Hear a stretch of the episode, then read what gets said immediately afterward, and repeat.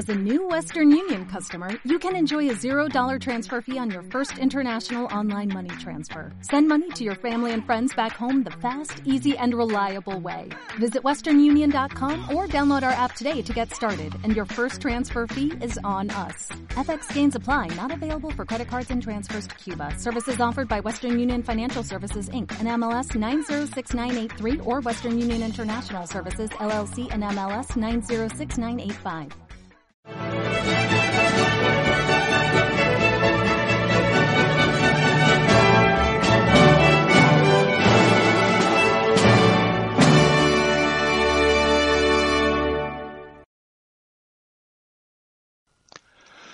Hola, amigos de Demos. Aquí, como veis, estamos los, eh, los miembros de Demos en América para hacer unos, un par de programas especiales en estos días de octubre de la semana de la semana de la hispanidad, semana virtual de la hispanidad organizada por, la, por adelante eh, reunificadores o reunificacionistas, como se llaman, de Puerto Rico y España, eh, un poco eh, por invitación y liderado por Patricio Lons, nuestro colaborador y amigo de en Demos. Y, y bien, eh, vamos a tratar de los que más o menos eh, solemos abordar, analizar temas de América, entre otras cosas porque estamos por acá. Como dice, tenemos en este momento a Gustavo Pareja desde Guayaquil, creo, ¿no, Gustavo? Sí, correcto, aquí desde Guayaquil. Estoy en mi despacho en este momento. Y, y por supuesto, yo soy Vicente Ferrer de Pellicer, aquí en Cartagena de Indias, ¿sí? ¿Y qué podemos, por supuesto, aparte de todo lo que solemos aquí en Demos, abordar sobre la hispanidad, tanto en temas culturales como históricos, como naturalmente políticos? Pues, eh, en principio, vamos a tratar de abordar algo que un poco podría ser seña de la casa, un poco especialidad nuestra, que es eh, la estrategia global. La hispanidad tiene una posibilidad real de estrategia global, de futuro. ¿Es posible el, futuro? Hay una posibilidad real de que la identidad hispana, esa civilización o parte de la civilización que existe, la, hispanidad, eh, tenga una opción tanto de poder como de cultural eh, eh, en el futuro y a nivel global, ¿no? Y para eso, más o menos, ahí, Gustavo, creo que vamos en principio a plantear mmm, tanto los ejemplos que han existido, porque se da la circunstancia, y eso es algo que también tenemos que luchar contra la hegemonía cultural que existe, la ignorancia sobre algo que hablamos en algún programa, que es la, hegemonía, la, lo que había sido la primera, la primera propuesta y el primer poder eh, a nivel planetario que ha existido en la historia, que es eh, precisamente el español, el de la hispanidad, a cargo de los Austria, pero precisamente a cargo de la, de la monarquía hispánica. Eh, y entonces aquí tenemos principalmente dos tipos de propuestas. Eh, eh, he dividido yo, Gustavo, es decir, si quieres hacemos una primera valoración. Unas que son netamente lo que en principio fue ir a, ir a por el mapa, por decirlo de alguna forma, la hegemonía global, eh, no solamente ya la hegemonía, sino incluso la conquista universal, eh, que yo plantearía como dos, dos ejemplos, lo que era la propuesta universalista de la gran estrategia de los Austrias mayores, de Carlos y de Felipe II sobre todo, y luego lo que fue en una segunda parte en esta estrategia, que fue lo de el conde duque de Olivares, la, eh, el, nada más y nada menos que el intento de una construcción de un Estado universal con base hispana, naturalmente. Y luego estaría la segunda parte, a lo mejor lo podemos eh, estos dos ejemplos tendríamos que verlos analizarlos como qué posibilidad de futuro de estos dos modelos tienen aunque parezca poco probable no o, a lo mejor hacia el revés. Y luego la segunda parte sería las propuestas ya no tan ambiciosas de, de, de, dominio, de dominio universal, sino serían de posicionamiento, supervivencia de la hispanidad, que, los ejemplos precedentes serían la de comenzando por una unidad económica como fue el plan Ensenada o una unidad un construir, hacer eh, cuatro o cinco gigantescos eh, naciones o estados, mejor hispanos, como era el plan Aranda, el último gran plan, y hacer una gran alianza entre ellos, con un emperador hispano, en ese, que es lo que proponía Aranda. Es decir, más allá de una Commonwealth como el modelo británico, una, una superalianza eh, política y militar, pero mm, adelantándose al tiempo, en este caso en Aranda, primero independizando los grandes bloques políticos en cuatro grandes estados, superestados hispanos, y teniendo una gran alianza entre ellos. Un poco serían los precedentes que hemos tenido y al mismo tiempo eh, los posibles modelos de futuro, que cómo, cuál estaríamos más cercanos, ¿no?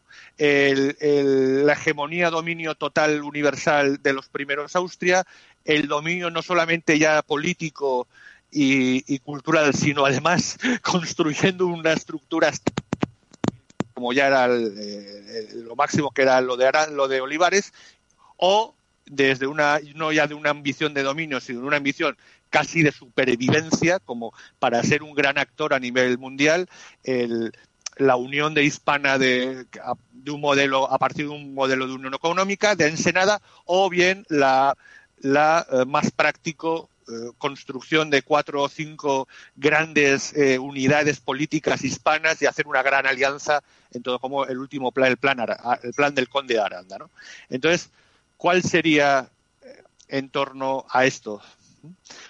Claro. Bueno, eh, Vicente, respecto a lo que habías explicado, tú has propuesto dos modelos de organización internacional que han sido modelos que las potencias de la tradición indoeuropea o descendientes del tronco indoeuropeo han intentado a lo largo de la historia.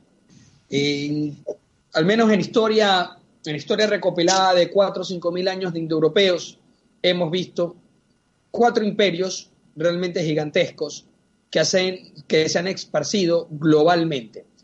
Eh, cosa que no vimos, por ejemplo, en, en, el Asia del Este con los chinos.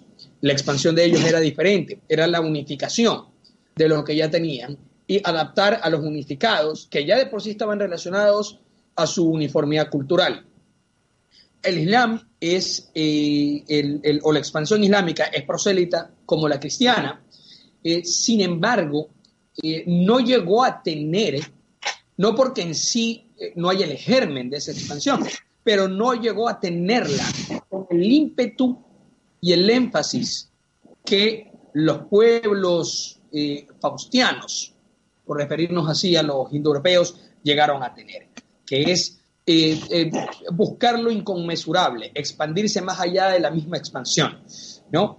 Eh,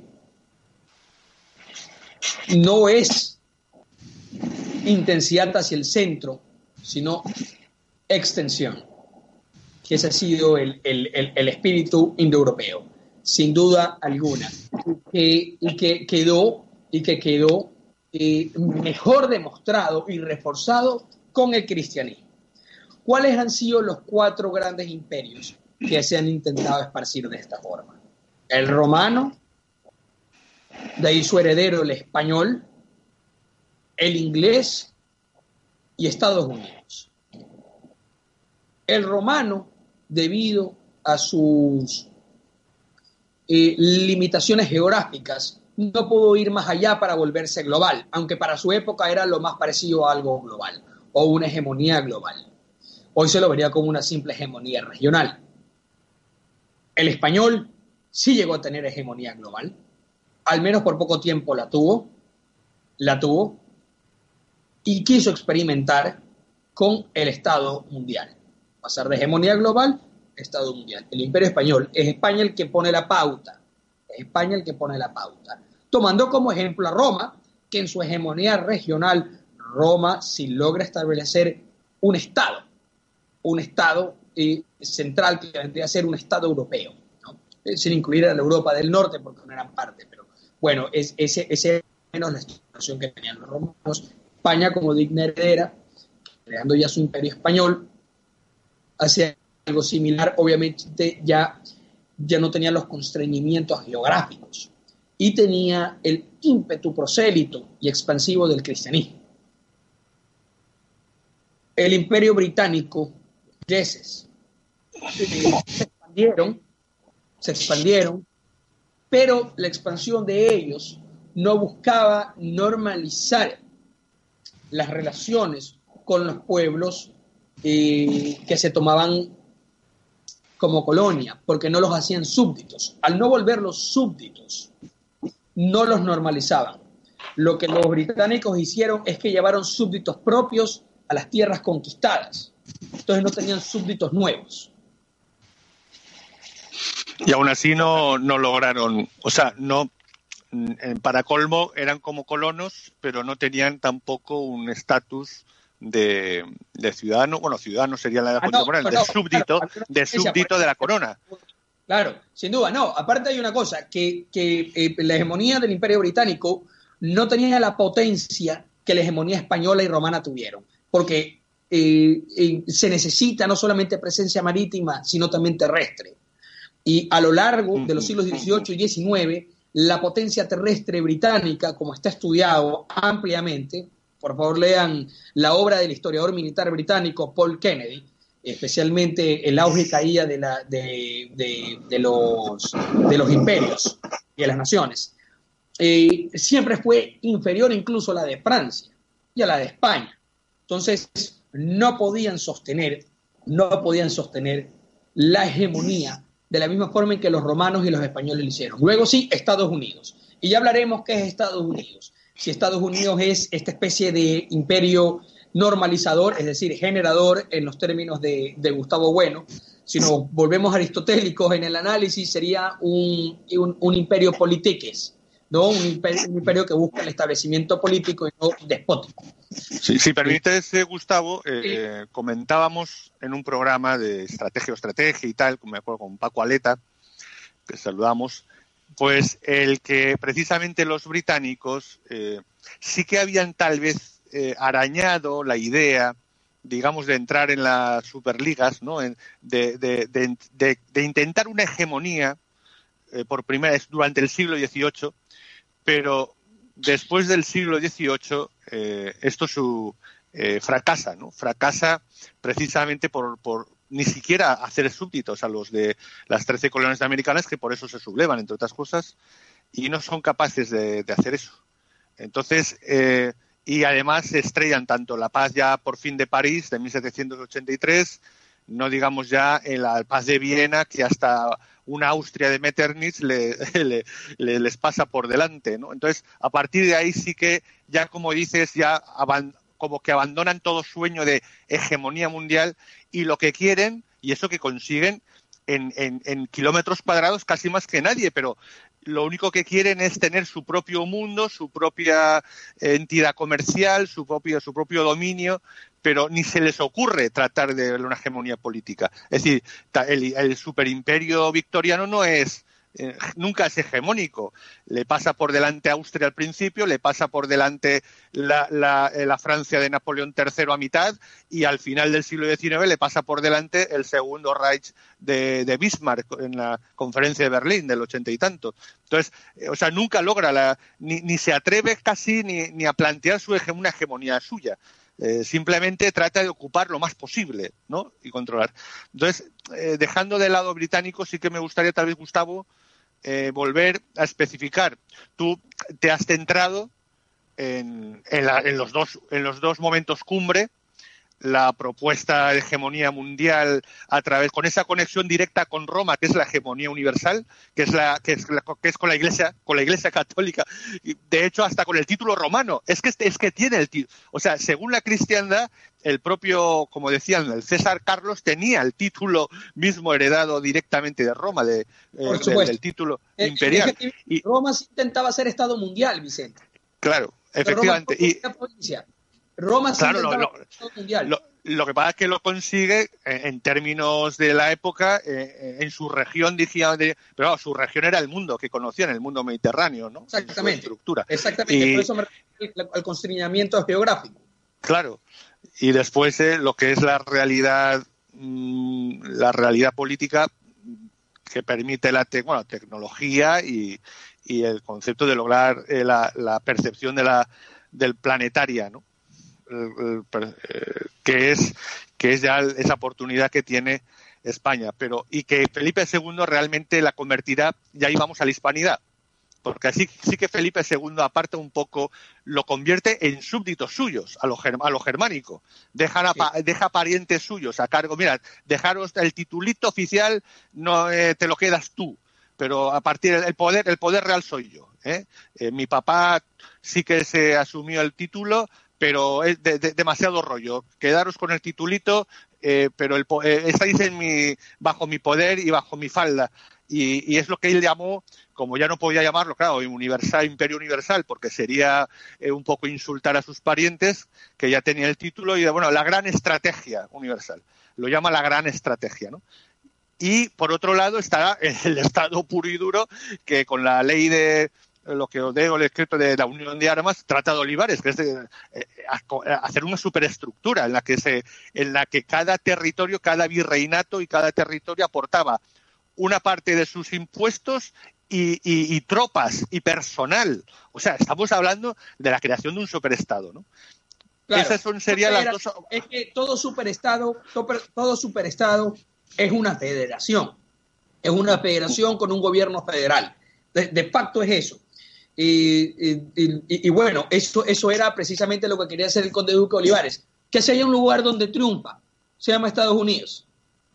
Estados Unidos es la unión de varios estados que forman una comunidad militar, económica y étnico-política. Étnico-política por cuestiones culturales religiosas. Y forman esta, e, e, e, este monstruo gigantesco que hoy conocemos como los Estados Unidos, que no lograron los países hispanoamericanos una vez eh, independizados del imperio español o emancipados del imperio español construir, porque también tuvieron la idea de hacerlo. Y vamos a analizar ciertas cosas respecto a la estructura de las federaciones. Para poder llegar a un Estado mundial, para poder llegar a un Estado mundial, porque hegemonía hegemonía regional o hegemonía global es que tú, dentro de tu reino, principado o Estado-nación, conjures todas las amenazas militares de tu vecindario o incluso del planeta. No significa que controles, sino que la capacidad militar de los otros jugadores del sistema quede totalmente neutralizada. Eso es lo que a ti te da hegemonía. ¿Por qué? Porque te permite moverte por todos lados. No significa que los controles políticamente los demás. Significa que militarmente no pueden oponerse a tus movimientos. Ahora, la organización política y ejercer soberanía política, volviendo a los demás súbditos de tu soberanía política, ya es una entidad estatal y cuando ya existen otros principados que no logran ser destruidos, sino que son absorbidos, eso tiene eh, el efecto de volverse o imperio o federación. ¿Mm? O imperio o federación. Aparentemente, según lo que tenemos en el canon histórico, el imperio tiende a ser por la fuerza, pero también puede haber eh, eh, eh, principados que quieran adherirse a un imperio voluntariamente. Y la federación tiende a ser una unión voluntaria, usualmente por, por alianza militar, en principio, ¿no? Luego, lo que, por ejemplo, Estados Unidos surge como una confederación, que es una alianza militar. No, una, vez ya como entidad política, no florece eh, de, la forma óptima la constitución confederal y tienen que formar una federación. España, España, ya como Estado moderno, no como pueblo español o nación española, que podríamos decir que ya, ya existía eh, desde, tiempos, desde tiempos romanos, sino como un Estado moderno, es evidente que nace como una entidad imperial, como una entidad imperial. No significa que no existía la nación española previo a eso, o los pueblos hispanos previo a eso. Que es una cuestión que tú y yo ya hemos hablado muchas veces respecto a los de la Escuela de Bueno, que ven España iniciada desde imperio. Eh, ahora bien, una vez que uno tiene esa, esa, esa, esa unidad, ¿no? Eh, esa entidad política, sea imperio o sea federación, el récord histórico es que tiende a expandirse. En los europeos ha sido así, tiende a expandirse. Y ha servido como aditivo el cristianismo por su naturaleza prosélita, que te obliga a expandirse. Ahora, En el caso del el Imperio Español, porque es el Imperio Español el que pone la pauta para lo que hoy hace Estados Unidos. Y eso al final explicaré por qué. El Imperio Español se juega, se juega su suerte en un dilema moral en el siglo XVI. ¿Cómo justificar su expansión? ¿La justifican por una eh, sed de poder? ¿Por una necesidad estratégica? ¿Por, por esparcir simplemente el cristianismo? ¿O porque se sentían obligados a civilizar a los bárbaros, como lo veían los romanos? Los romanos los romanos más bien era por una cuestión estratégica y de civilización de los bárbaros. Acá se nos ha hablado de que los españoles lo hacían por sed de poder. Yo creo que los españoles, según el récord histórico, lo hacían por esparcir el cristianismo y por, similar a los romanos, civilizar a los bárbaros. Es decir, en el caso, en el caso español, eh, la justificación, es decir, eh, sería mm, el, el, estar llamados, ¿no? El estar llamados a ser España por una cuestión providencial o por de, superioridad religiosa, en este caso, de ser los que capaces de encontrarse con la posibilidad real de hacer eh, eh, viable la universalización, que es en, definitiva la base del catolicismo, como su misma palabra indica, católico es universal, ¿no? Es decir, llevar la a hacer el cristianismo universal. Esa, esa un poco es la, la, la excusa a priori pero precisamente lo que acabas de decir, la primera gran aportación de la hispanidad será precisamente que ningún imperio había hecho antes. Y por cierto, eh, ninguno hizo después, salvo casi en el siglo XX, es decir, en el siglo XIX tampoco. O sea, eh, es esa controversia, esa, esos debates que dieron, que dieron pie al derecho internacional. El derecho internacional en esos criterios. Eh, que tú, si quieres, explica tú mismo. Es decir, desde el derecho, el use de comunicatio, la, comunicación, el del derecho de, de, justicia, digamos, eh, de trato justo, eh, los dos o tres bases del derecho internacional. Lo, puedo tratar, que, que, me parecería que vale la pena. a ver, España en el siglo XVI se juega el dilema moral. ¿Cómo justificar su expansión?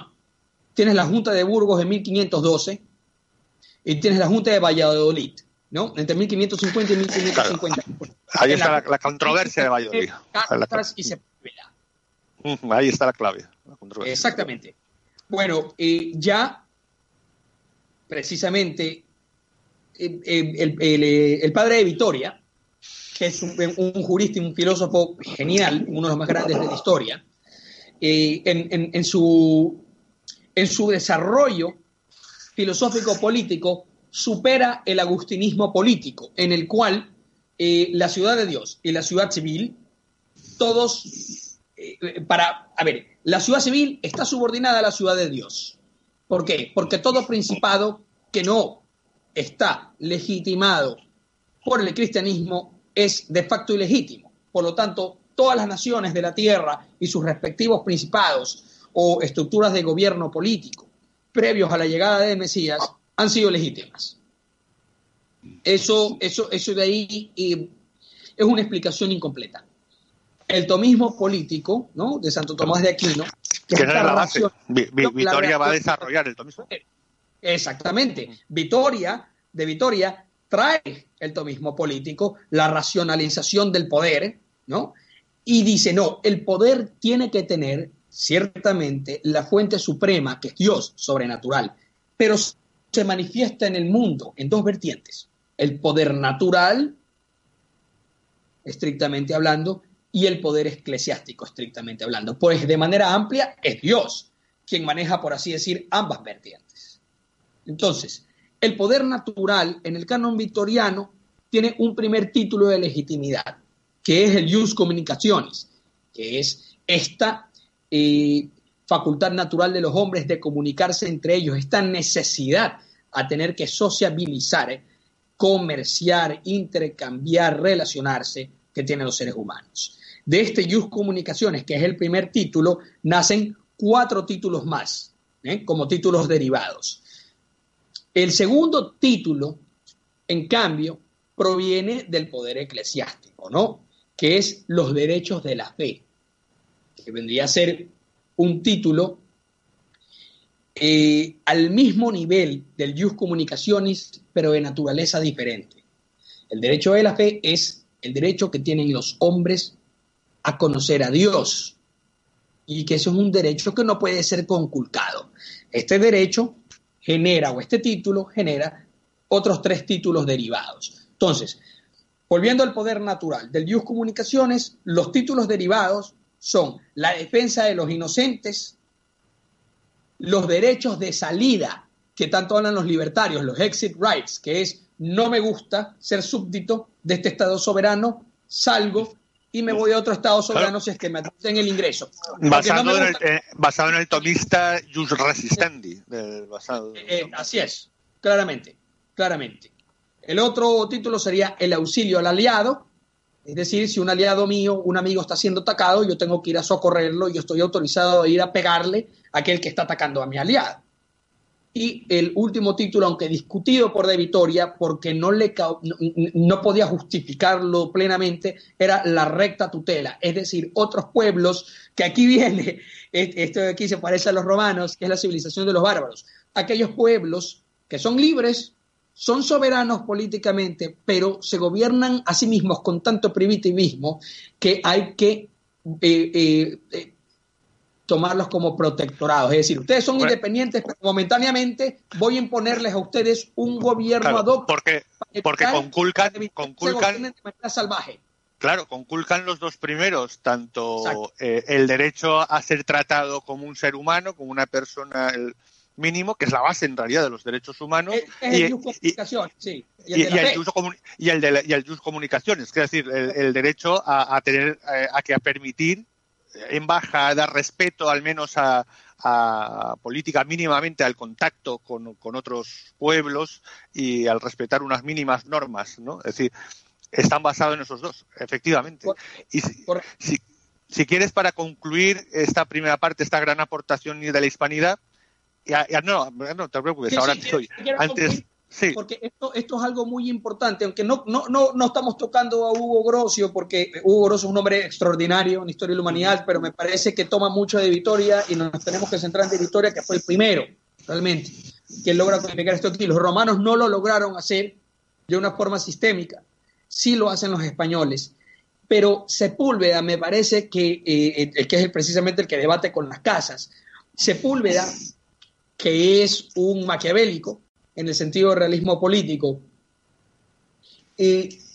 trae algo interesantísimo que en mi opinión hace que el canon, victoria, el canon victoriano no sea el triunfador, sino que haya que compartir canon victoriano con el canon de Sepúlveda, que es lo siguiente. Victoria es un realista, es un realista político, pero intenta adecuar la moralidad a la realidad política. Maquiavelo dice que no, que el Estado tiene una moralidad autónoma y Sepúlveda la reconoce. Él es un sacerdote y un jurista, Sepúlveda.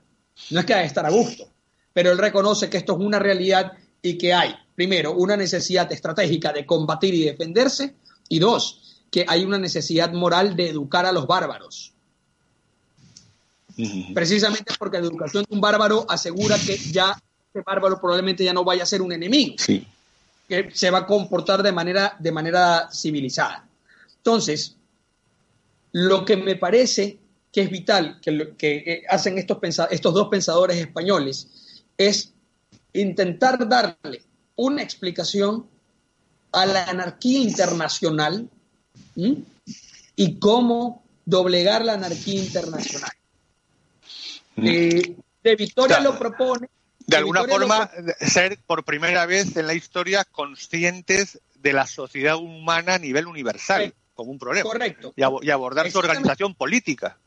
Exactamente. Es que aquí viene lo que quiero explicar, que de Vitoria, si uno eh, se agarra al Just Comunicaciones de Vitoria y a los derechos de la fe de Vitoria, que es precisamente el Just Comunicaciones el reconocimiento de la legitimidad política de todos los principados, sean estos cristianos o infieles, es que de Vitoria podría estar defendiendo una posición teórico-política de la multipolaridad y el balance defensivo en la multipolaridad, que es precisamente la escuela defensiva del realismo político, ¿no? que no es una escuela idealista, en lo más mínimo. Lo que Victoria dice, hay múltiples jugadores en el sistema, no se los puede agredir de manera inmoral y va a tener que aplicarse una balanza de poder. Pero lo preferible es que la balanza de poder sea siempre defensiva, porque precisamente el canon de la guerra justa que establece de Vitoria obedece a un balance defensivo. Es decir, nos conviene a todos no pelearnos de manera ilegítima, por lo tanto nos balanceamos teniendo la mentalidad defensiva todos. Sin embargo, Sepúlveda, Sepúlveda, yo lo pusiera como un realista ofensivo, como por ejemplo Mearsheimer eh, eh, en la escuela americana eh, estadounidense, que es lo siguiente. Como no sabes cuál va a ser la postura de los otros jugadores del sistema, pues la, la desconoces. no sabes si los otros consideran que es más beneficioso tener una postura de balance defensivo. Peor aún si son bárbaros, bajo tu perspectiva, es mejor atacarlos y conquistarlos, no por su mal, sino por su bien. ¿Por qué? Porque esto conjuras un futuro enemigo y al mismo tiempo a ese enemigo lo puedes hacer un amigo al civilizarlo. Y así quería Sepúlveda justificar el derecho de conquista hispano. Si quieres, eh, Gustavo, como, tenemos que terminar, sí, tenemos que terminar el primer, la primera parte, ahora vamos a reiniciar otra. Yo quería finalizar con lo que estás diciendo, ah. pero marcando un poco precisamente con lo que dices el momento. Has hablado primero de ese comienzo que, de, que desarrollado, que sería pues, principalmente la controversia de Valladolid, pero hay un momento que es el sínodo de Manila, en la que se establece si seguimos para adelante. Invadimos China, continuamos la, la universalización o ya, o, ya nos paramos aquí. Ya, ya nos paramos de momento, ya veremos en el futuro si tenemos nuevas posibilidades, no renunciamos a nada, pero creo que hay que ser pragmáticos, ¿no? Y, en ese momento, que es 1583, eh, tres años después del punto máximo que es eh, la absorción de todo, de, por última vez, de Portugal y de todas sus colonias, eh, significa que el momento cumbre de la del hecho factible de la universalización de la universalidad. Entonces, eh, hay un, el momento del sínodo precisamente en Manila, es decir, que para eso era Filipinas, por cierto, la plataforma, es, bueno, continuamos o no, ¿no? Y yo creo que en este punto, que es un poco lo que tú marcas, que es el, el, momento en que la Hispania dice, bueno, vamos a ver, vamos a, mar, va a ser pragmáticos y vamos a frenar porque tenemos, eh, tenemos un, empezamos a tenerla ya un poco complicado esto. Vamos a intentar consolidar y ya veremos si seguimos. Pero en ese momento, ¿no? Si quieres ahí, paramos un momento y ya reanudamos en el, eh, en el siguiente programa y la segunda parte de, eh, de estos programas dedicados a la hispanidad de nuestros amigos que han organizado de Puerto Rico con, y España y de Patricio, nuestro querido Patricio Lons. Si te parece bien, Gustavo. Sí, sí, sí, me, parece bien, me parece bien. Simplemente como colorario terminar diciendo que eh, es evidente que el desarrollo de la ciencia política moderna lo empuja España, con estos dos brillantes pensadores, en mi opinión, Sepúlveda y de Vitoria, Vitoria trayendo el realismo defensivo y Sepúlveda trayendo el realismo ofensivo, que sufrirá esto de aquí en el siglo XX la disrupción de la teoría, de la teoría política liberal. Que la teoría, la teoría política liberal rompe, ¿no? Precisamente los dos cánones realistas de teoría política, la defensiva y la ofensiva. Y la ofensiva no es que quiero que la entiendan como inmoral, no, no, no, no, no. Es que la ofensiva, usualmente los que aplican realismo ofensivo es como eh, defensa preventiva, ¿no? Entonces ya analizaremos en el próximo programa, Vicente, precisamente cómo Estados Unidos ha jugado con las tres teorías políticas, cómo Estados Unidos tiene una profunda influencia católica en su fundación, como lo sabemos, pues Thomas Jefferson era un total lector de la escolástica española y del canon escolástico medieval. Es evidente que Hamilton también lo conocía y cómo Estados Unidos continúa, por así decirlo, eh, continúa lo que España con su imperio no pudo continuar. Por eso Gustavo Bueno se echa para atrás y dice, no puedo decir si Estados Unidos es generador o depredador.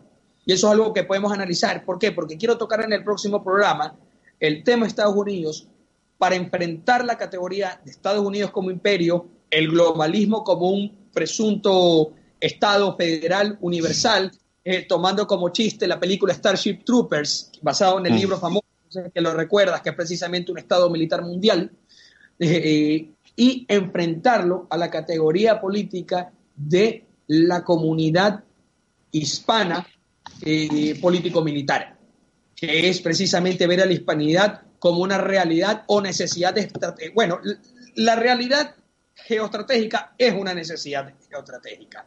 Es lo mismo, porque la realidad es lo necesario. Entonces, no lo suficiente. Entonces, eh, simplemente dejar de abrir, bocas para que, para que vean lo que se viene en el siguiente, porque e, este va a ser muy, muy, muy interesante. Ya no va a ser teórico, sino vamos a irnos dando la descripción. Claro, y ver, por supuesto, la, si, necesariamente la hispanidad sobreviviría dentro de Estados Unidos o fuera como una entidad propia, ¿no? Bueno, vamos a, sí, cortar, si no, no cortaremos nunca. Eh, bueno, amigos, ya eh, nos vemos dentro de nada eh, en el siguiente programa dedicado a estos a nuestro a esta semana de la hispanidad que nos ha invitado nuestro amigo Patricio Un saludo y nos vemos enseguida.